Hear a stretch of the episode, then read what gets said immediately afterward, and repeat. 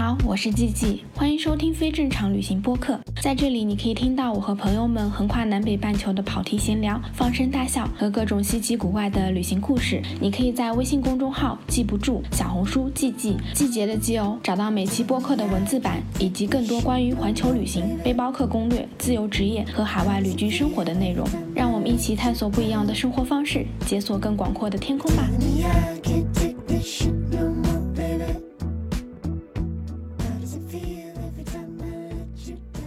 Hello，大家好，我是季季，欢迎收听非正常旅行电台。这是一档横跨南北半球的旅行播客，带你用声音环游世界。今天这期播客呢，继续我们上一期关于职业话题的讨论。然后这一期呢，就是进阶版，来聊一聊我跟小七怎么开始在职业上的升级打怪吧。那话不多说，我们就直接进入到我们的节目正片。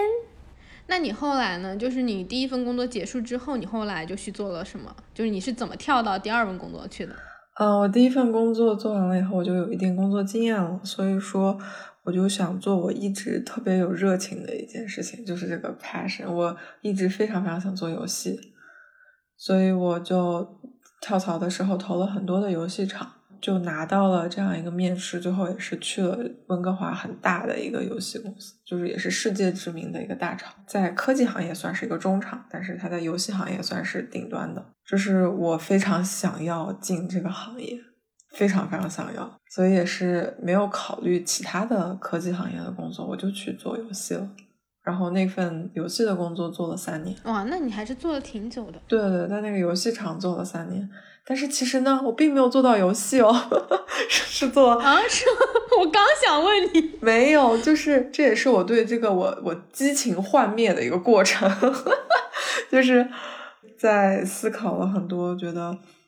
这个真的是我想要做的吗？然后他甚至动摇的时候我写程序真的是我要做一辈子或者很长久的一个工作吗？中间都是在这个游戏这个场有了很大的动摇，但是也是后来。嗯，自己跟自己的对话，然后又坚定了继续去做这个职业。但是我离开了游戏这个行业。嗯，为什么就是它会让你幻灭？就是你那么喜欢做游戏？我觉得很多做程序的人，或者说进入学习 CS 的这个人，这些人，很多人一开始的热情都是来自于游戏，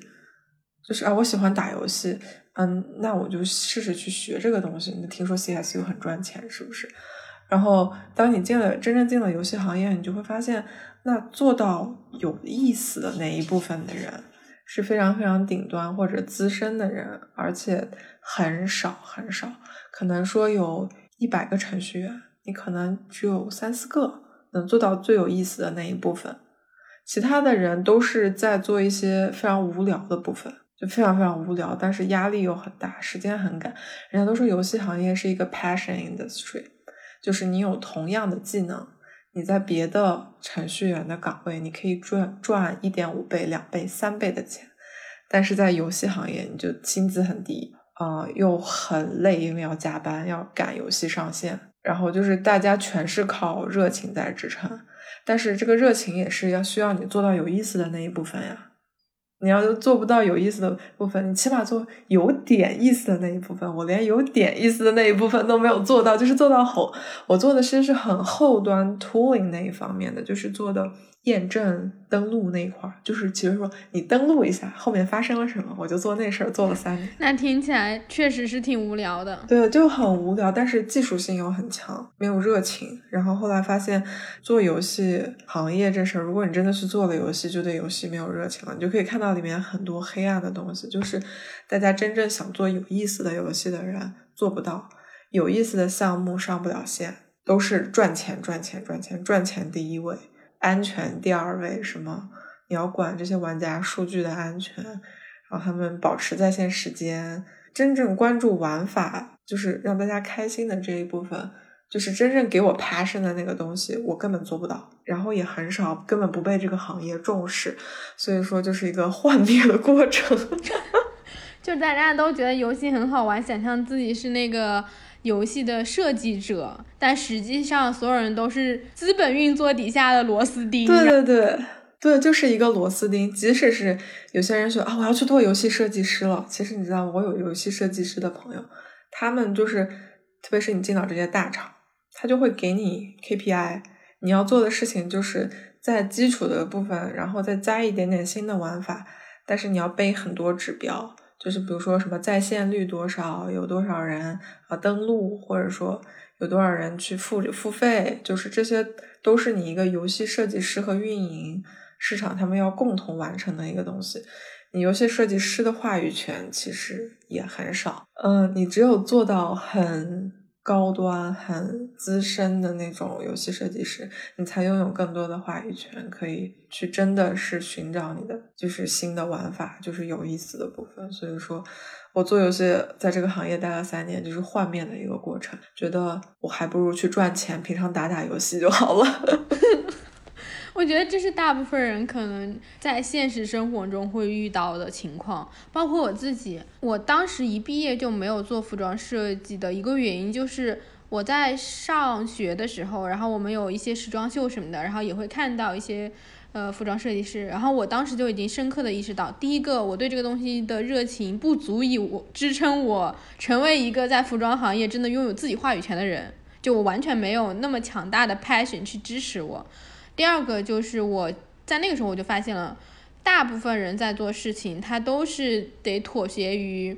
我这个衣服要卖出去多少。真正在做决策的人是市场，而不是设计师。做市场营销的人，他会告诉你，OK，我们下一季度。喜欢什么流行什么，然后呃那些流行趋势预测的那些网站发布了什么流行配色，然后发布了什么面料，然后那些最大的那些大牌正在做什么，你就往这个方向去做就好了，给到设计师，然后接着就是有。跟门店打交道、跟销售打交道的人会给你数据反馈，说你上一季哪些哪些东西是做得好的，哪些是不太好的，然后你应该延续哪些款式，就跟你刚刚说做游戏一样，你要在那些卖的好的款式的基础上，然后再去升级，然后可能你一整个 collection 里面真正有比较原创和有你这个系列的部分，只有那么几件衣服，大部分都是在迭代和衍生出来的，它其实就是一个市场决策的。除非啊，就做设计师有意思，就是你自己有足够的钱去创立一个自己的品牌，然后你养着你的品牌，那你就可以完全按照你的意愿去做事情。但大部分人就是他也没有这个钱，他也不够天才到一下子我刚毕业或者说我没做几年，我就真的成为了一个非常厉害的独立设计师品牌的设计师，就很难是有人能做到这个的。所以我当时毕业就没有做这个，我觉得我做不到那个程度，我就宁愿去做一些。好玩的事情，嗯，我觉得那你还挺厉害的，因为你在进入这个行业之前就已经了解到它的真相了。很多人都是像我一样，就是一腔热血进去，最后就是被现实啪啪啪打脸，失去了热情，然后开始怀疑自己。我觉得这都是工作几年后会产生的一种东西。你在工作之前就想清楚了，我觉得还挺难得的。嗯，但我觉得我那个是跟。服装这个事情本身有关系，就是我本来没有那么喜欢服装，所以我可以以一个比较客观的方向和视角去看它。如果这个东西本身就我很喜欢的，我觉得我还是会有那种设计师梦想的。我的那个设计师梦想其实是在我选择专业的时候破灭的，就我当时。因为我一开始读工科嘛，然后我从工科跳到服装设计，然后那个时候我是有那种美好的设计师梦想的。我想象，哎呀，我自己能够设计衣服，然后我自己还能穿，然后就觉得可好了。我的幻灭过程就在我上学这两年就已经破灭了，就是我发现，哎，你做不到。是的，我觉得现在是一个资本为王的世界，那没有钱，有些时候就是要妥协于生活，嗯，那没办法。对的。所以，其实我到后面再做工作的时候，我从我这个信任公司出来嘛，然后我当时就想了新的东西，我的方向就是 OK，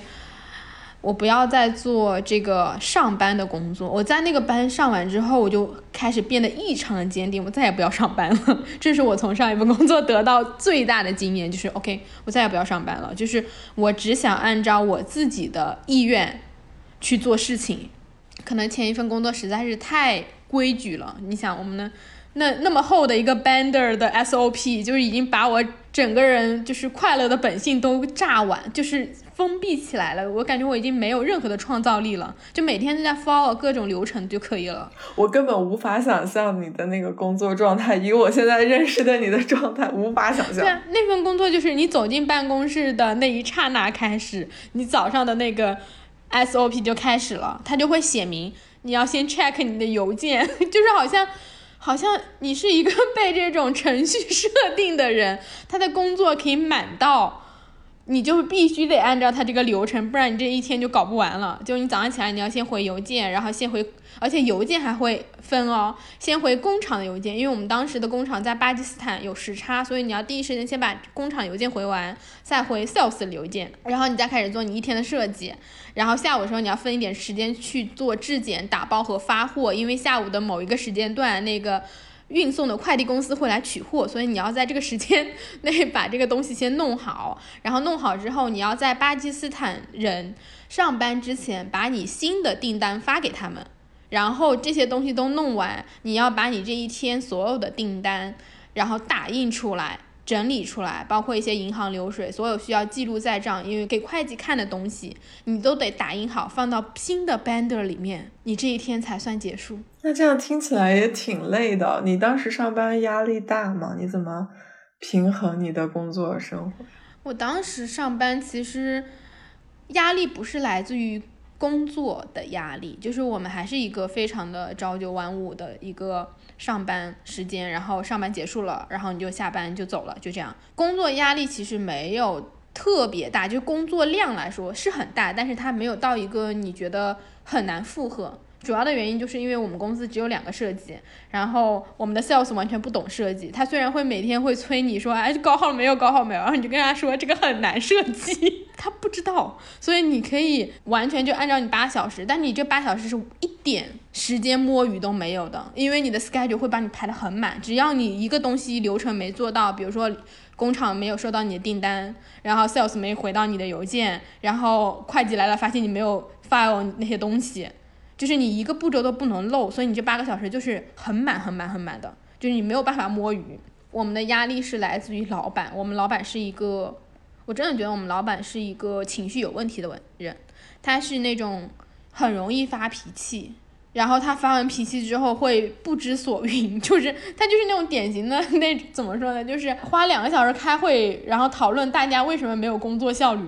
然后最没有效率就是那两个小时的会。我的天呐！怎么？为什么听起来像一个那种巨婴一样？后来我不是要提离职嘛，然后这个中间还有一段小插曲，是我想要离职，然后当时我们的 paycheck 就是工资是老板每每个月拿给我的，然后他那个月的工资他就没有拿给我，因为他知道我想离职，然后他就不发我的工资，然后他甚至还用了海外的这种老板经常就小老板经常压榨员工的方法，他跟我说你的签证还没有下来。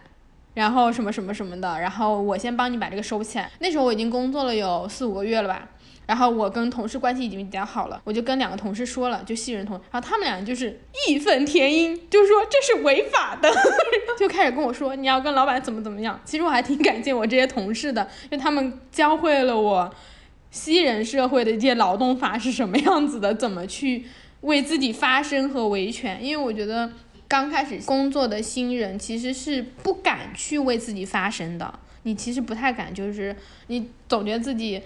我我怎么有这个能力去跟老板争啊什么的，就是那几个同事都很鼓励我，然后我就说，我就去跟老板说，我说你这样是不可以的。然后老板就特别着急，他说我不是这个意思，就是他很怕我告他，因为这边 最怕，就老板真的很怕别人告他，真的。然后老板就说，我其实就是希望你可以在这个公司留留多一点，因为我那个时候的工作状态真的就勤勤恳恳的中国人，就是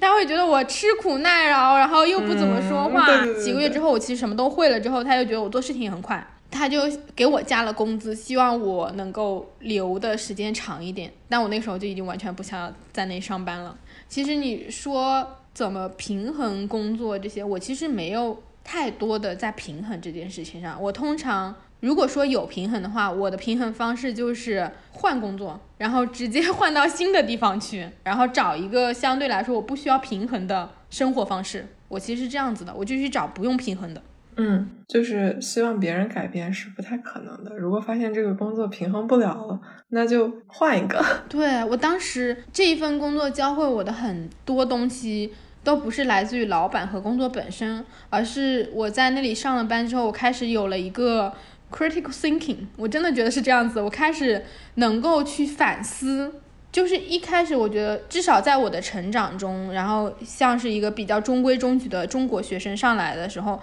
你永远会先认为自己有问题，很容易为把归因归到自己身上。包括我相信很多，如果刚开始职场新人的话，比如说你犯了个错误，你都会觉得我自己天哪，我到底怎么了？我然后我很严重很严重。慢慢的，你才会发现其实不是的。很有可能是这个公司有问题，这个环境有问题，这个老板有问题，这个体制有问题，它根本就不是你的问题。那这是我在这份工作上得到的很大的一个经验吧。嗯，对对对，我觉得你这个真的特别对，就是发现环境有问题的时候，就不要试图去改改变环境，就离开是最正确的选择。就是我觉得加拿大比较好的一点就是，我们确实不太需要平衡工作和生活，劳动法执行的还是蛮好的。加班的现象基本上没有，大厂偶尔会加班，但是，嗯，因为大厂开的工资真的很高，所以说偶尔加班也不会有人说什么。那种常态的九九六是不可能的。对，你们你现在在大厂上班，你觉得主要的压力是来自于哪里？我觉得主要的压力到我现在这个阶段，就是 senior engineer，我觉得来自于一个焦虑、焦虑的状态。嗯，不同于国内的那种三十五岁要被优化的焦虑，而是来自于就是到了这个年龄，有很多生活上的事情会牵扯我们，然后有很多自己内心跟自己的对话，说我真的要做这个做一辈子吗？同时又被这一份工作的高薪拴住，就是会在想，那我现在要追求我想。去追求喜欢的事情的话，我有那个热情吗？就是对自己的这样一个怀疑，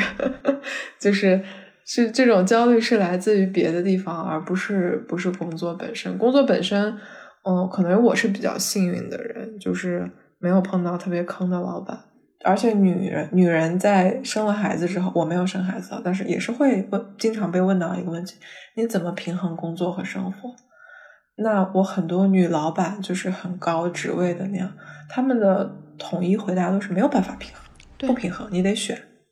你得选，你要不然就是选择工作，你要不然就是选择生活，你要不然就是选择花钱让别人帮你来平衡你的工作和生活。对对对对，你没有办法平衡，你你想平衡，那你的健康就要受损，因为你就要花时间和精力，你就睡不够，休息不好。就然后你也没有时间来整理自己，就要不然心理出问题，要不然生理出问题。所以说你要问我怎么平衡，那没有办法平衡，只能花花钱或者消耗自己。我也觉得没有平衡这件事情，其实平衡其实就是一个选择，就是你选择要什么和放弃什么，这个就是平衡。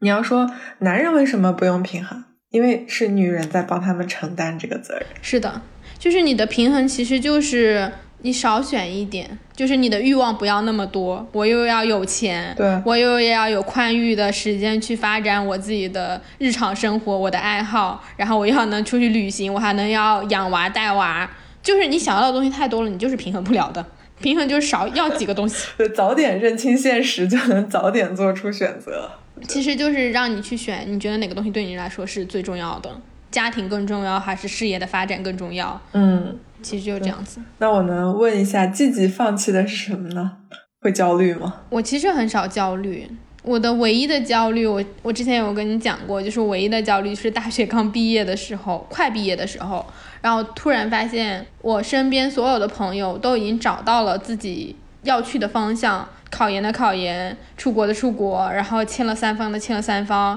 然后只有我一个人很迷茫的不知道要干嘛。我突然有一天就失眠了。我是一个几乎不失眠的人。然后我现在目前人生到现在，我唯一记得我特别特别焦虑的，就那一个晚上，我真的是失眠到睡不着。就是我觉得很好玩，就是那个好像就是你突然被这个问题击中了，就是你到底要干嘛？在那个晚上之前，我还是一个在大学疯狂出去玩的人，我从来没有想过这个问题。后来就发现没有什么没有什么办法，就是焦虑，就是你等待你的焦虑过去，然后你就做事情。我现在之所以不焦虑的原因是什么？就是我在不停的做事情，我永远都在做很多很不一样的事情。因为我知道我在不停的去拓展我的人生的方向，然后不停的去学习新的东西，所以我其实不会焦虑的。嗯，就我是一个把鸡蛋分在很多篮子里的人。比如说我现在在做播客，那我可能有很多是自媒体认识的朋友，然后我也有很多线下真实的朋友。我做的很多工作可能跟自媒体相关，但是我其实上就是有很本质跟我这个自媒体身份完全不相关的。我到现在还在帮。别人拍产品照片，然后帮别人写那种专栏的文章，那个那些人是完全不知道我自己干什么的，就是我们都是邮件通讯的，他可以不知道我有什么博客，任何东西。所以其实我是在工作中把它切成很多块，我很需要有一些东西是跟我的这种自媒体或者说其他身份是不一样的，因为。讲到平衡这一点，我其实很早就意识到，就是你想要去做很多东西，就是你得发展出来不同的面相，就是你的人不是唯一的，你这个人就是可以成长出不同的面，去应对不同的事情。所以我有点像是在我的世界里制造了很多不同的面相，这样子我可以去发展一个。人格 去应对我的生活，一个人格去应对我的工作，一个人格可能去应对我自己的艺术追求。我是这样去做事情的。哇，你这个状态让我想到了我之前读的一本书，叫《嗯 Designing Your Life》，然后他讲的就是你的你的这种人生，就是说人生有很多种可能性。然后如果你焦虑的时候，你就去把每一个这种可能性都想了。就想到头，想到你死，你人生的这种可能性，然后你就想好几个版本，然后你就会发现，你每一个版本都可以过得很开心、很幸福、很好。所以说，现在的选择并不能说明什么，并不会让你后悔。你以后不管选择什么，你都是有好有坏的。你在做的呢，好像就是同时在发展这几个版本。嗯，我有点像是这样，所以就是你没有焦虑的来源。但是如果想清楚这个事儿，即使只选择了其中的一个版本，我觉得也不会焦虑。你就知道你的人生是有很多种可能性的。嗯，即使你选错了，就看当下看才是错误的选择，也许以后又是正确的。现在是正确的，以后也许也许又是错误的。它只是。不同的可能性，每一样都是有各种各样的精彩。对，其实我是很深信，你做的任何一个选择，它都是最好的选择。因为通常当你犹豫说我要选这个选那个的时候，那就说明它可能就是没有一个最好的选择，你就是随便选一个。然后真正能够证明你这个选择是不是好的选择，唯一的可能性就是你把你现在所选的东西做到了。做到是一个过程，它是可以实现的过程。你是可以通过你的行为，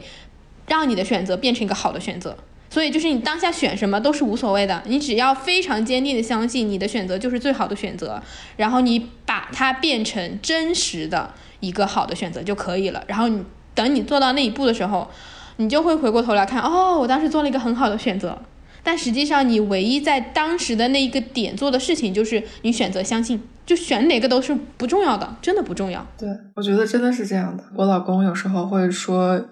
就是他的生活也是做了很多份职业，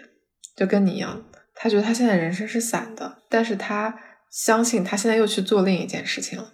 他说他相信，等他做那件事情做成的时候，他回头看这些点都是能串起来。嗯，他的人生不是一盘散沙，他这是能串起来的一条路。是的，是他自己的路。对的，是这样子的。因为我们聊工作嘛，其实我有非常非常深刻的体验，就是这样子的。因为我在结束我第一份工作之后，我在接下去的两到三年，我就是在不停的换新的工作。我做了大概有十几个工作，有一些工作它是有延续性的，可能我一份工作会做两到三年，然后包括延续到我现在。但是我是可以在同时期做很多很多工作的人。然后在刚开始做自由职业的前面有两年的时间，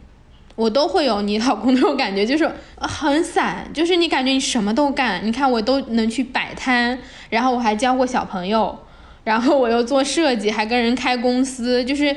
他们看起来是没有什么东西的。然后直到我做了差不多四年到五年之后，我突然之间就好像是。顿悟的感觉，我发现我能够把所有东西都串联起来，就是每一个技能它就是像星空一样，然后每一个东西你都可以抽下来用，然后就会变成像我现在这样子。我所拥有的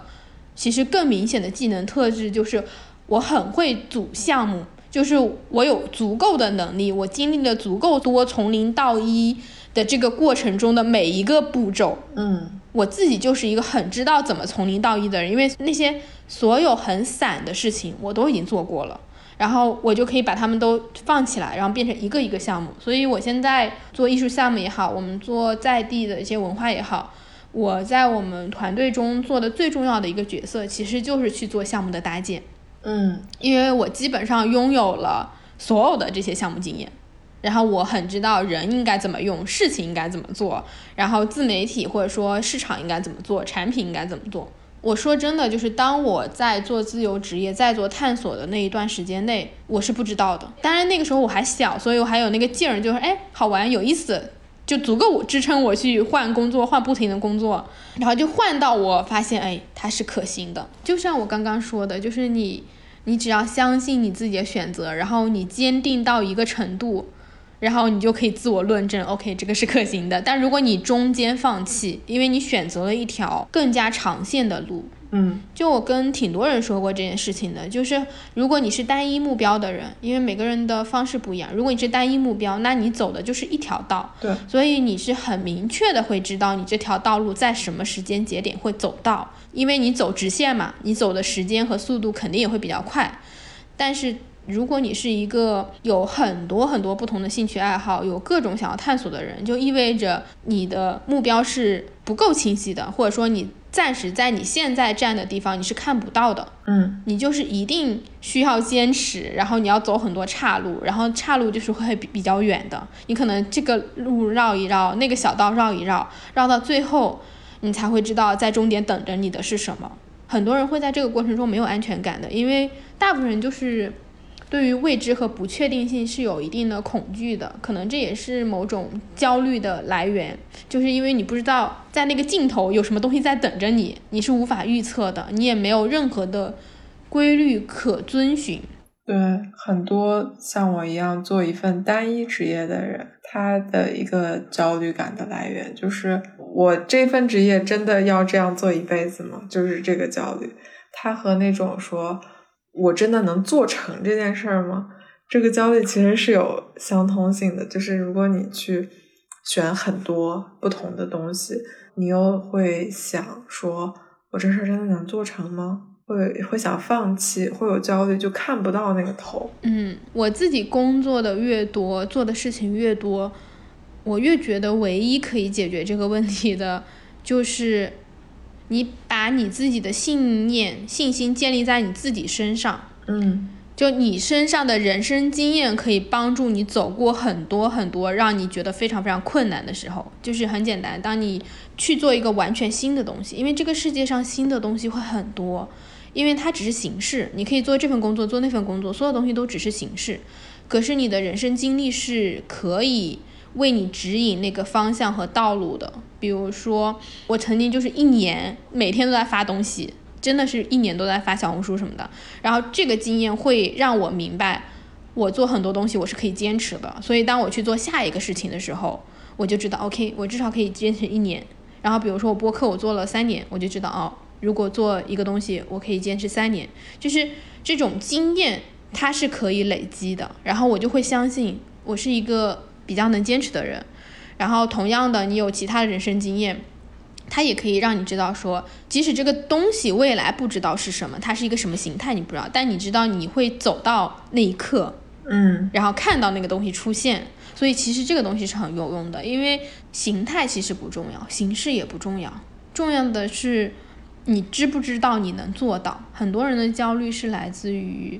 他甚至都不相信自己能做到，或者说他的信念感只能够支撑他走很短的一段路，就跟创业是一样的，你只能走三个月，只能走五个月，嗯，只能走八个月，那你的创业大概率是成功不了的，因为你只有能够在几年之内坚持，你才有可能见到你创业的结果。对我特别特别同意你这一点，人是需要有一定成熟度，才能去支撑自己这个探索的欲望。选择去探索你的人生是需要有一定资本的。我说的不是不是钱，而是说就是你需要有这个人生经验，它能支撑你在探索的时候遇到的一些困难的时候，它能帮助你去走出来。嗯，你交的朋友，你认识的人，他也能帮你走出来。我觉得，如果你是一个什么经验，我很佩服你，就是就是刚毕业的学生就选择探索这条道路，我觉得是很难得的。因为很多人都是像我一样，就是比如说一份工作做了很长一段时间，有一定的资本积累，有自己有比较强大的安全感的时候。然后才会去选择一个呃，我要去探索一下这样的一个下一步的决定。我觉得从刚开始没有资本的时候，没有积累的时候，呃，在这里成熟度也不是特别高，二十几岁的时候去做这样探索，其实是很难的一件事情。但是同时，这又是一个很好的事情，因为这是你最有激情、最有最有能量的一段时间。人家说，哎，女生二十五岁生孩子最好。二十五岁做什么不是最好的时间？真的是最好的时间。是的，就是反过来看哦，当你在比较小的时候、比较年轻的时候，你去做职业探索。虽然说你可能没有那么多经验，同时你也没有那么多顾虑，对，就是你是敢孤注一掷的，就是你需要放弃掉的东西没有那么多，没有零，对你就是没有。你想我最差就这样了，嗯，对我真的有很长一段时间，在我自由职业的初期吧，我一个月挣的钱就只够付我的房租，连我吃饭都付不起，我吃饭的钱都是我从上一份工作存下来的，至少半年吧。那些工作又只够把我的房租和水电 cover 掉，所以就一千多块钱加币就很少。我就觉得也没什么事儿，反正我一看我吃饭的钱我可以吃少一点，然后还 可以活减肥很多个月。对，真的对自己充满了莫名其妙的信心的人。你前面有提到你在一开始说自己三个月。只有三个月的这些房租的时候，然后我当时的想法说，哎，还有三个月呢。我的心理底线就是只要有半年，就比如说我有六个月那个买菜的钱，我就可以完全什么都不干，因为我非常非常相信，就是六个月之后，或者是在六个月的过程中。我一定能挣到别的钱，找到别的事情。包括我现在，我现在也属于一个没有怎么在工作的状态，但是我就是很相信，就是我先歇着，然后歇到一定程度，我在这个歇的过程中，我一定会找出来新的东西，然后再去做。我觉得你是一个对自己很有信心的人。我好像就是除了这份职业，就是觉得自己对其他的事情可能都没有那么有信心，也很焦虑啊，笑死。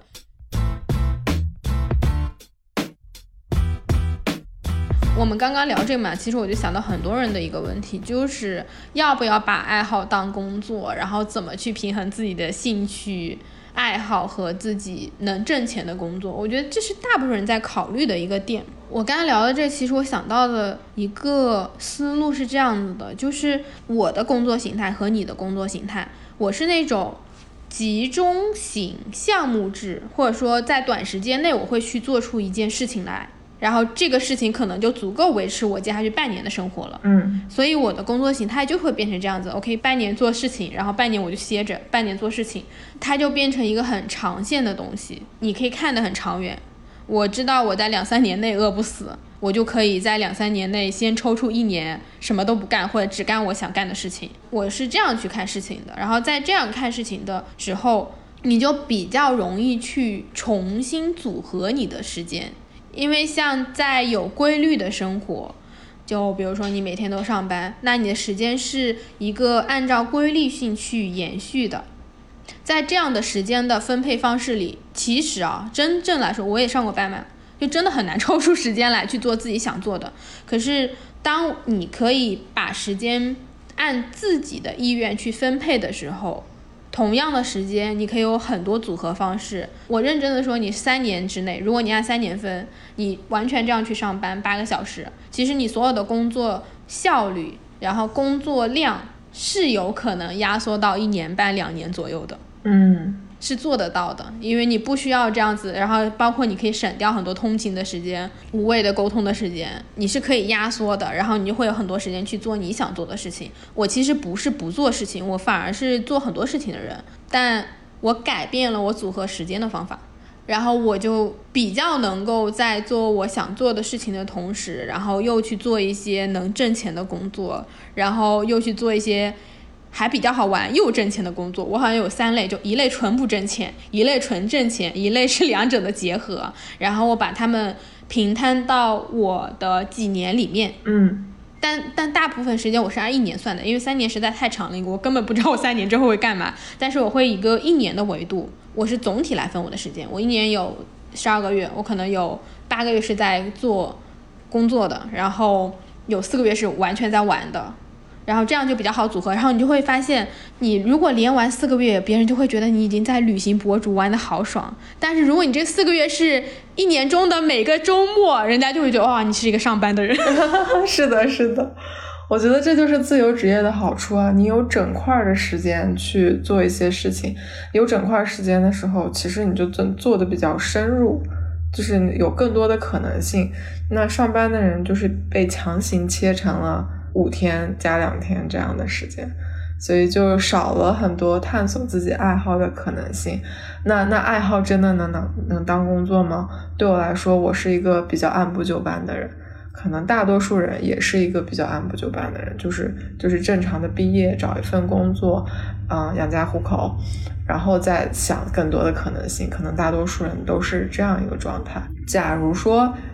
你有两份工作的选择，一份是。你很热爱的，但是根本挣不到什么钱，或者说这份工作就不挣钱，你就是一个爱好想去做这事儿。还有一个就是正经工作能做的，我觉得还是要看这个爱好本身和你个人本身的一个价值观吧。我觉得这就是说到了一个这个爱好和 passion 它真的能持久这个问题。就是我觉得人的爱好是会变的，你喜欢的事情也是会变的。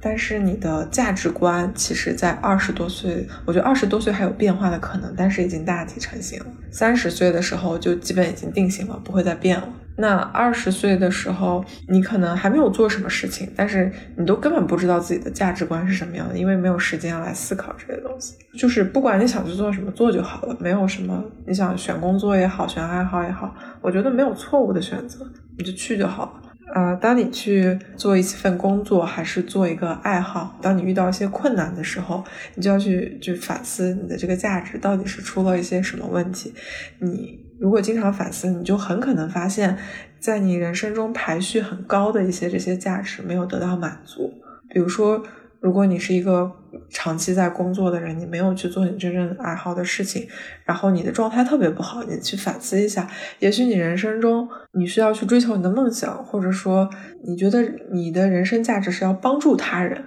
这些东西如果在你的工作中没有得到满足，你就会非常焦虑。这是我自己的总结经验，就是反思。我的价值排序，而并不是说这个事情本身，我真的爱这事儿吗？或者说我真的爱这工作吗？这事儿不重要，关键是自己的想法很重要。对，就是你爱好什么，真的会改变。以我的经验来说，我就是一个爱好变很多的人，我做的事情也很多。但真正不变的，其实就是像你说的价值排序，就什么东西对你是重要的。如果你现在真的想不清楚什么东西对你重要的，我觉得比较好的一个方法就是你回过头去看，在你过去的人生经验中有没有哪些东西是恒定不变的。嗯，对对对，就是其实这是一个很好的方法。有哪些东西是你不管换了学校也好，换了国家也好，换了工作也好，你始终没有改变过的东西，那个可能大概率就是在你。价值排序中比较高的，只是你现在可能还没有意识到而已。然后你要做的工作就是把这些东西找出来，明白你自己是一个什么类型的人，其实是非常非常重要的。就是工作也好，生活也好，在找工作找自己热爱的东西，到最后就是一个自我认知。你对自我的认知越深刻，你越了解你自己是一个什么样的人，就你喜欢什么，什么东西对你重要，以及你在任何一件事情上能够做到什么程度，都很重要。就是很多人是了解自己，但他并不了解自己能做到什么程度。这个就是道理，大家都懂，但我做不到。对，对自己的能力要有一个清晰的认知。是的，到了最后，就是很多东西它都是形式而已。你真正就是一个自我认知，就是一个更加接近自我。然后你要做的这种反思，其实就是在你日常遇到任何一个决策、任何一个选择的时候，不停的去追问：就我为什么会因为这个问题而感到困扰？我之所以困扰的背后的原因是什么？它一定是有背后的原因。然后你找到一个背后原因，你再去问这个原因背后的更深层的原因是什么？对。然后你慢慢的去找，你就会越来越接近你真实的想法。然后这就是一个很好的过程，可能在伴随你成长的过程中，你的那个问题会越问越深，你可能会越接近，但其实它永远都达不到一个 最最真实的状态。我不觉得你会能找到真正的真果，但只要你是在一个接近的过程中，你的生活就已经会足够变得清晰。对，就是找到自己的舒适的一个状态，我觉得很重要。对这个舒适的状态，我指的不是说就是生活上舒服，包括心理上也是一个很舒适的状态。要了解自己，知道自己真正想要什么，这是一个非常诚实的对话。有些时候你都会被自己的回答惊讶到，但是不要羞于去说这些事情。我觉得，即使你的结果是说，我发现我这个人又爱钱，又爱名声，又爱脸面，就是。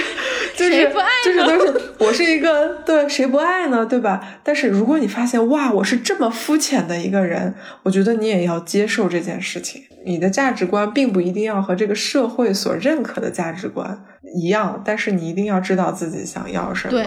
就是即使它跟社会的价值观背道而驰，你你也不应该去迎合这个东西。杀人放火另当别论啊，那是违法的。有有最基本的这个原则就好。我觉得在底线之上的其他所有的事情都是出于你自己个人的，就是不要让自己过得很拧巴，这个很重要。对，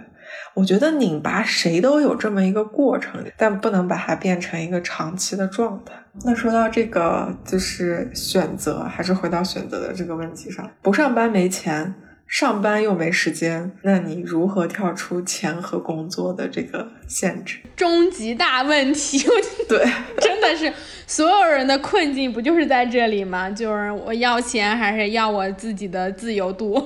我是这样子的，我在我们前面的自我认知基础上，我觉得大家可以去一个比较理性的去算，就是像压力测试一样，你可以去测试一下你自己，你到底几个月不挣钱，你是可以承受得了的。这个东西其实很准的，你可以靠想象，比如说我一个月不挣钱，大部分人都没事儿。当你发现你自己一年不挣钱，心态还特别好的时候，可能大概率你是可以去做一些比较偏自由职业的事情。当你发现你两个月不挣钱，你就已经开始想，天呐，我怎么办的时候，就说明安全感对你来说是比较重要的。如果你想要去跳出这种限制，然后拥有更多的自由的话，先明白自己的那个线在哪里，因为自由它是。有一个度的，比如说对我来说，我要的自由就是有更多的选择权。我所有的选择都是建立在这个基础上。我做的每一件事情，就是我下一个选择一定要比上一个选择有更多的 option。嗯，我不想要自己走入一条越走越窄的路。这是我在做不管任何不同形式的工作啊，我最后会做的那个方向就是。这一份工作，这件事情能够给我带来更多的选择的自由度，这是我在追求的事情。然后我很明确，就是我希望我在现实意义上的自由度也是远超大部分人的。就是我希望我的时间是自由的，我希望我的工作类型是自由的，然后我也希望尽可能我的地理位置也是自由的，所以我才会去做数字游民这些。这个东西 total 起来，就说明我要在这件事情上所承担的不确定性。和压力和动荡是远超大部分人的，你得先明确这一点，就是任何你得到的自由，它背后是一定有东西去交换的，嗯，不太有纯粹的自由。即使你家里非常有钱，你生来就能自由，财务自由，你都不一定能够拥有精真正精神上的自由。就这两个东西真的是不对等的，所以你想要去从这种东西跳出来，我觉得有用的东西就是不断去学习，让你的所有的价值是跟着你个人去走的，就不是跟着公司平台，而是跟着你个人走，你自己 对对你自己有个人的很多很多技能，或者说你有你自己的个人 IP。或者说你自己有很多 connection，就是人脉资源也可以，反正就是这些东西是附着在你自己身上的价值，它不是跟着平台、跟着任何一个公司走的。你去积累这些东西，当你在一份工作中，你想要自由，你就更看重这份工作能不能给你带来这些由你自身能够掌控的这些技能，然后在长线的过程中一直去学东西，一直去尝试，不断学习是我一直都在做的。然后第二个点就是真的是。我是一个会快速试错的人，就我想到一件事情，我就会去做，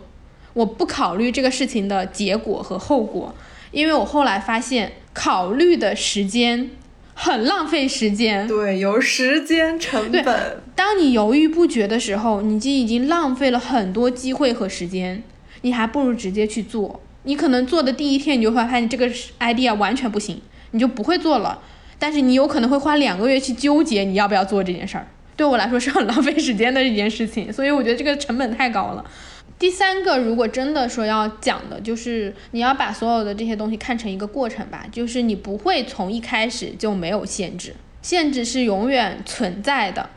你唯一能做的事情，就是在这些过程中不断的让你身上的限制变得更少一点，然后达到一个你自己觉得比较自由的状态。然后它一定是。物质和精神上双向的，有很多人很有钱，我见过很多很有钱的人，他照样很痛苦，觉得自己巨不自由。也有很多那种没有什么钱的人，他也可以过得很自由。但是我没有见过那种穷困潦倒又自由的人啊，大部分人是需要有一定的能够维持温饱的这些钱，就是他过得还不错，他至少每天不用为想我吃下一口饭而苦恼的人，然后他是可以。达到一个比较自由的状态的，就是极端是不太可行的。真正的通往自由的道路，其实是你在这条路上找到平衡。这个说的非常好。那你呢？你自己如果说怎么去跳出钱和工作的限制，你会有什么想法？这就是我现在在思考的问题啊。其实这就是我想问你的问题。嗯，我觉得一份工作做了很久的人都会到有一个阶段，就是有一个焦虑。那如果被裁员怎么办？我还能不能再找到一份合适的工作？或者说，我还会想做这份工作吗？或者就是纯粹的说，我做到这份上了，这是我一辈子的职业吗？我们就会想要自由，对吧？我们会会想要去。尝试各种事情，嗯，但是这时候我们的身上又背着贷款，背着房贷，这种不自由就来自于父母的期待，或者说这个社会对我们的期待吧。就是你就是这样一个呃优等生。平平稳稳上来的这样一个状态，一步一个脚印。我爸妈经常说这句话，按部就班，这对他们来说是个褒义词呢。嗯，然后按部就班达到了现在一个哦大厂程序员啊，看起来又体面，收入又好这样一个工作，他们就会经常问我一个问题：你想要干嘛？你想要干嘛？就是我经常会说我想去折腾一下啊什么的，我想辞职在家。就是做一些我想做的事儿，我也不知道我想做什么，但是我知道我是想休息一下，想探索一下。我觉得就是没有办法自由的，即使我真的不上班了，我的钱完全够支撑我活一两年，但是我自己允许我这么做吗？我父母允许我这么做吗？我不是说他们真的能把我抓回去给我安排一个什么工作，我只是说他们天天念叨那种。嗯，我的银行会允许我这么做吗？对，就是就是各种别的方面，就是方方面面会限制我的自由。我觉得是没有办法打破这种东西的，它就是一个选择的问题。嗯，我可以选择完全的自由，我我可以选择继续上班，我也可以选择一边上班一边做一点我的爱好。但是那要牺牲的就是我自己更多的个人时间嘛。所以我觉得没有什么两全的方案，就是所有的事情都是要付出代价的，都是要拿一定的东西去交换。你要自由，你要上班，你要一个什么样的东西，都是要拿时间和金钱去交换。怎么说呢？要认清现实，普通人是没有这个选择的。就是其实想想，你有这个选择，在想这个问题，它已经是一种特权了呢。很多人都不会有这个选择。不会想这个问题，都被生活所困，所以说我觉得应该要给自己也点个赞。你已经成功了，你在想这个问题，就说明你已经是比较成功的人。嗯，是的，自由本身就是一个程度词哦，就是我可以说我很不自由，对对对对对，我很自由。我挺自由的，它就是一个程度词，就是看你要拥有的自由度是多少，就想清楚这个问题，你到底要多少自由度？像我就是明显自由度需要很高的人，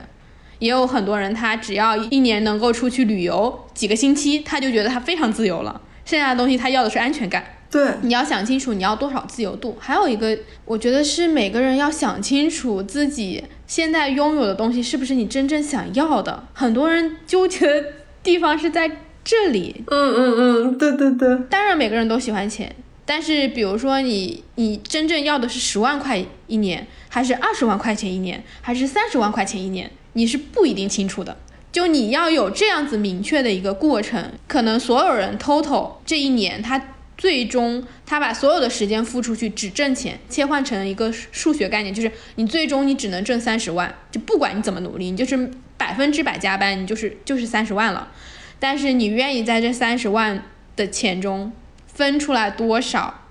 去做你自己想做的事情？我觉得这个才是真正的命题。就是对我来说，我可能有十万就够了，我剩下这二十万的时间和精力，我是要去做我自己想做的事情的。但可能对一些人来说，要的是二十万，然后他有十万的时间和精力，他是去做自己想做的事情。我觉得这个才是。你要想明白的点就是，你虽然拥有这么多，但是你拥有的东西是不是你真实想要的？嗯，对，人的欲望是会膨胀的。我觉得，当你挣到十万的时候，你就会想挣二十万；你挣到二十万，你就想挣五十万。我觉得这也是一生的一个命题。你挣到什么时候，你觉得挣够了？你是不是丢掉了自己的初心？你开心吗？就就是要问自己这样一个问题，这是一个很难解决的问题，就是一生都会要不断的去反思探索这个事情。但是我觉得怎么说呢？不用特别焦虑，不管选择什么都是好的，最后都会是好的。对，其实我觉得真的最重要的就是，因为我们刚刚聊的这个问题，可能是很多人问题，也是播客的听友问的，就如何跳出钱和工作的限制。我认真的讲，只要你一直在思考这个问题，你就会有一天达到那个状态的。不要停止思考，因为你只要在思考，你就会去想办法。不管这个思考带给你是焦虑也好，带给你动力也好，持续的保持持续的思考，你一定会有一天想要去采取行动的。就要么你就想通了，要么就你就会去做了。就是，但是一定要思考，不要不想，就是。越让你焦虑痛苦的问题，越去思考，思考到它不会成为你的问题。嗯，对。